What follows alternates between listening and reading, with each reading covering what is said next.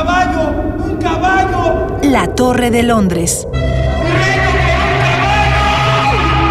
Del encierro a la eternidad.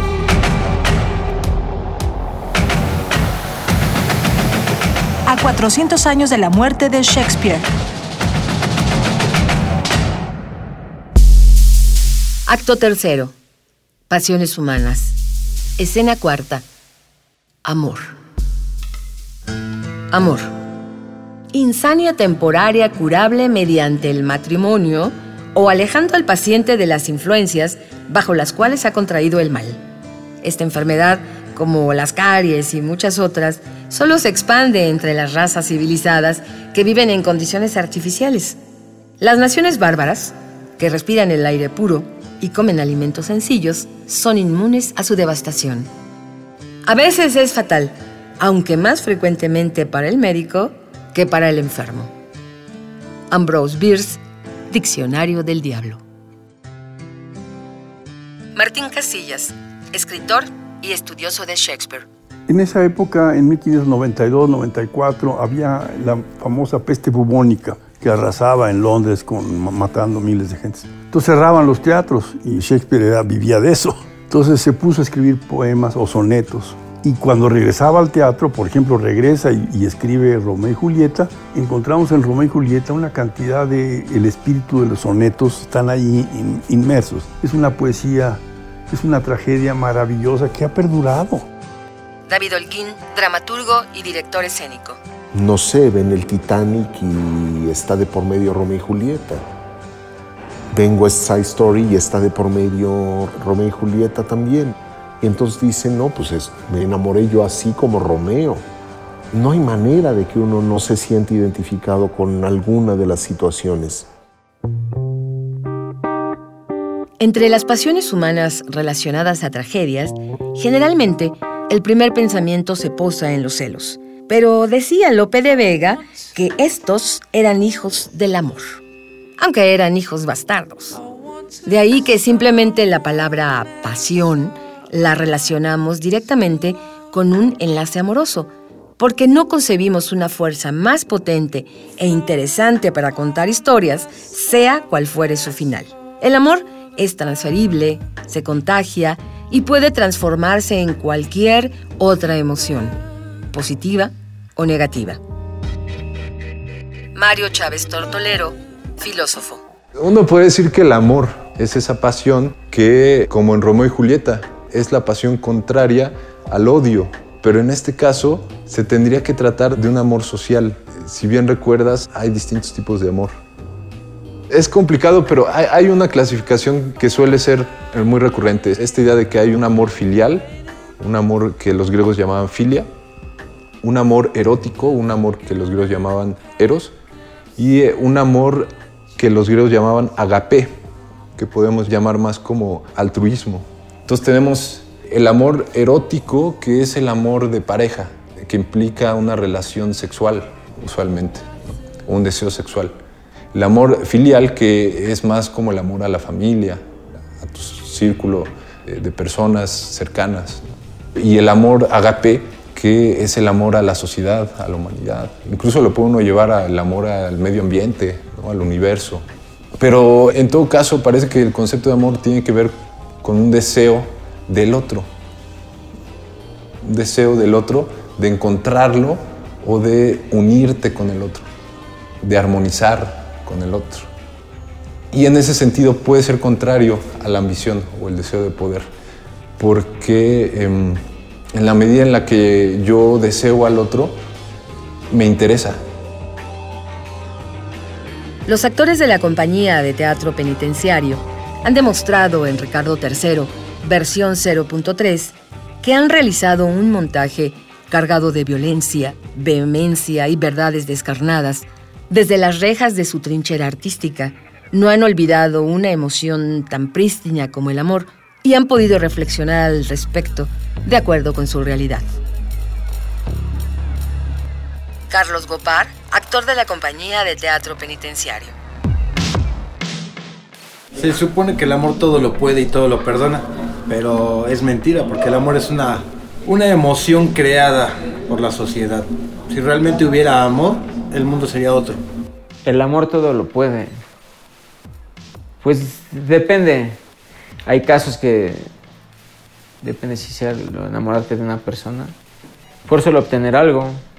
Puedes enamorar a una persona por comodidad tuya, no de ella. Puedes enamorar a alguien por enamorarlo, por obtener algo. O sea, tanto económico como emocional. Tiene relaciones, ya el otro día ni le hablas. Josué de León Arellano, actor de la compañía de teatro penitenciario. Pues mira, yo no sé si realmente todo lo pueda. Sin embargo, es un motor muy fuerte para que la gente pueda lograr lo que se propone, ¿sí? Casillas, escritor y estudioso de Shakespeare. Romeo y Julieta, yo hablo de esa obra muchísimo con los jóvenes porque tienen que reconocerse, tienen que verse en esos espejos, ¿me explicó? De cómo el amor juvenil es apasionado y tiene una velocidad impresionante y les importa un demonio todo lo que está a su alrededor, como no les importó a ninguno de los dos que sus familias se odiaban, por ejemplo, ¿no? Que estaban copados por ese odio, entonces ellos jugaban a eso y les valió, les valió todo. Shakespeare, al igual que los actores de la compañía de teatro penitenciario, entendieron que una emoción tan impredecible como el amor podía traer consecuencias buenas y malas, y que depende de los individuos gobernarse sobre sus emociones, pues toda pasión desmedida traerá consecuencias desagradables. En nuestros días, razón y amor no hacen buenas migas. Sueño de una noche de verano. Gerardo de la Fuente, filósofo. Es que sin pasión no haríamos nada. Las pasiones son lo que nos mueve. Y si no tuviéramos pasiones, pues seríamos como piedritas. Pero el problema de las pasiones es que vienen y se van y son fuertes. Entonces, vivir es aprender a gobernar esas pasiones. En buena medida. Y es, es eso lo que está pensando Shakespeare. Ricardo III tiene que gobernar su reino, pero tiene que gobernarse a sí mismo. Ese es el problema que tiene. Mario Chávez Tortolero, filósofo.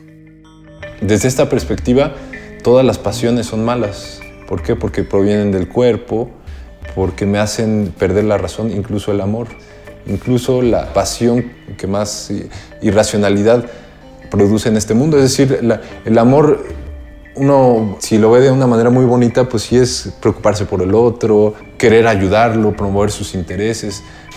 Pero eso es como solo una de las caras, porque hay otra cara que es la de los celos, ¿no? que es la de el miedo a perder a la otra persona, el deseo de que sea como yo quiera, o la necesidad de la otra persona, a tal punto que no me pueda despegar de ella. Lady Anne, veo que fuiste de compras. Sí. En estos tiempos, en que las mujeres guapas esculpen su cuerpo para llegar a vivir en una gran mansión o en un castillo como este. El trasero de una mujer mueve montañas, mueve naciones, incluso pone las condiciones. Pero aquí, en este reino, la mente lo mueve todo. Y la mente soy yo. Es más, tú, baila. No. ¿No? ¿Qué pensabas? ¿Sentarte en el trono? Para sentarse en el trono se necesita mucho cerebro y tú llegaste tarde a la repartición. Baila o amanecerás en la primera plana de un periódico destazada. ¡Baila! ¡Es una orden! La principal dificultad con el amor es su indefinición. Todos saben cómo se siente, pero no atinamos a ponerlo en palabras precisas. Y aún cuando lo hacemos, estas son interpretadas por cada individuo y su concepción del amor. Por ejemplo, la ya citada Romeo y Julieta podría ser una obra que exprese la verdadera naturaleza de este sentimiento, pero cada persona se quedará con lo que cree que es una acción de amor.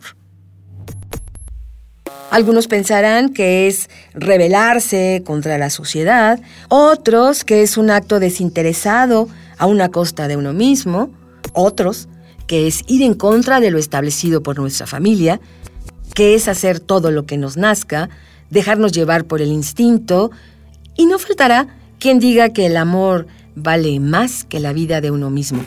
al grado de pensar que el mayor acto amatorio es abandonarla.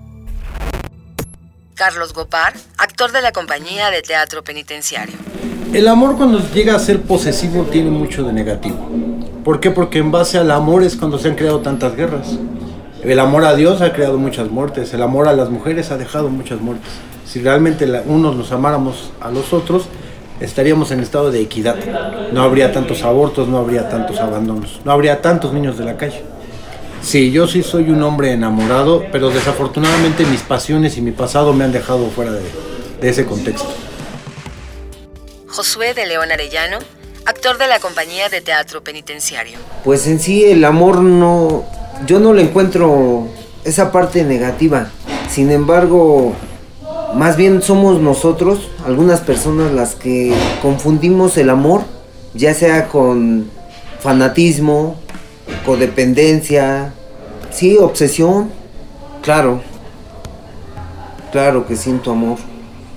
Primeramente por mí y, también por mis semejantes, claro. David Holguín, dramaturgo y director escénico.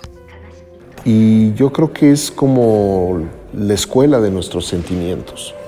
Entonces, entrarle a Shakespeare es entrarle a descubrirnos.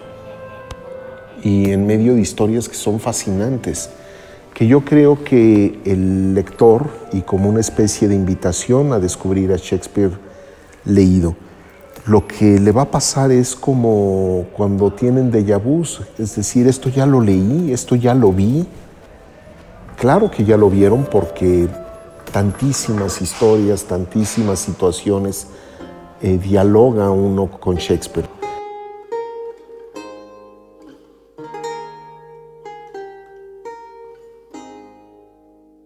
Sin adentrarnos en definiciones que llevan toda la humanidad discutiéndose, la mayor parte de las opiniones coinciden en que el amor es el desapego de uno para entregarse al otro.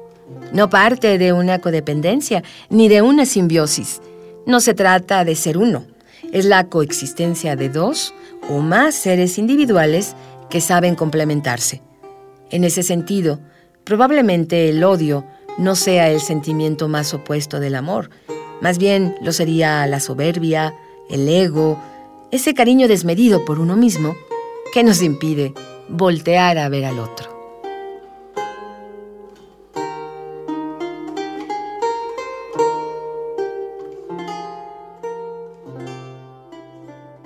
Y este reino se ha convertido en el número uno en violencia, muerte y destrucción. Me pregunto, ¿acaso estamos en guerra? No, pero ahora demostrémosle a toda esa gente que este pueblo, que este reino, sí es unido. Así que por favor, todos, tómense de las manos, todos hagamos una cadena y pidamos por todas aquellas almas que han caído con la frente en alto por la lucha de sus ideales. Recemos todos por esas 49 almas que han caído calcinadas en la guardería del infierno. Bien, todos arriba. Vamos, pidan desde lo más profundo de su corazón. Fin de la escena cuarta. Guión Mario Conde. Equipo de producción Miguel Alvarado, Omar Tercero, Saria Luna y Jessica Trejo. Voz Hilda Saray. La Torre de Londres. Del encierro a la eternidad es un programa del Foro Shakespeare y Radio UNAM.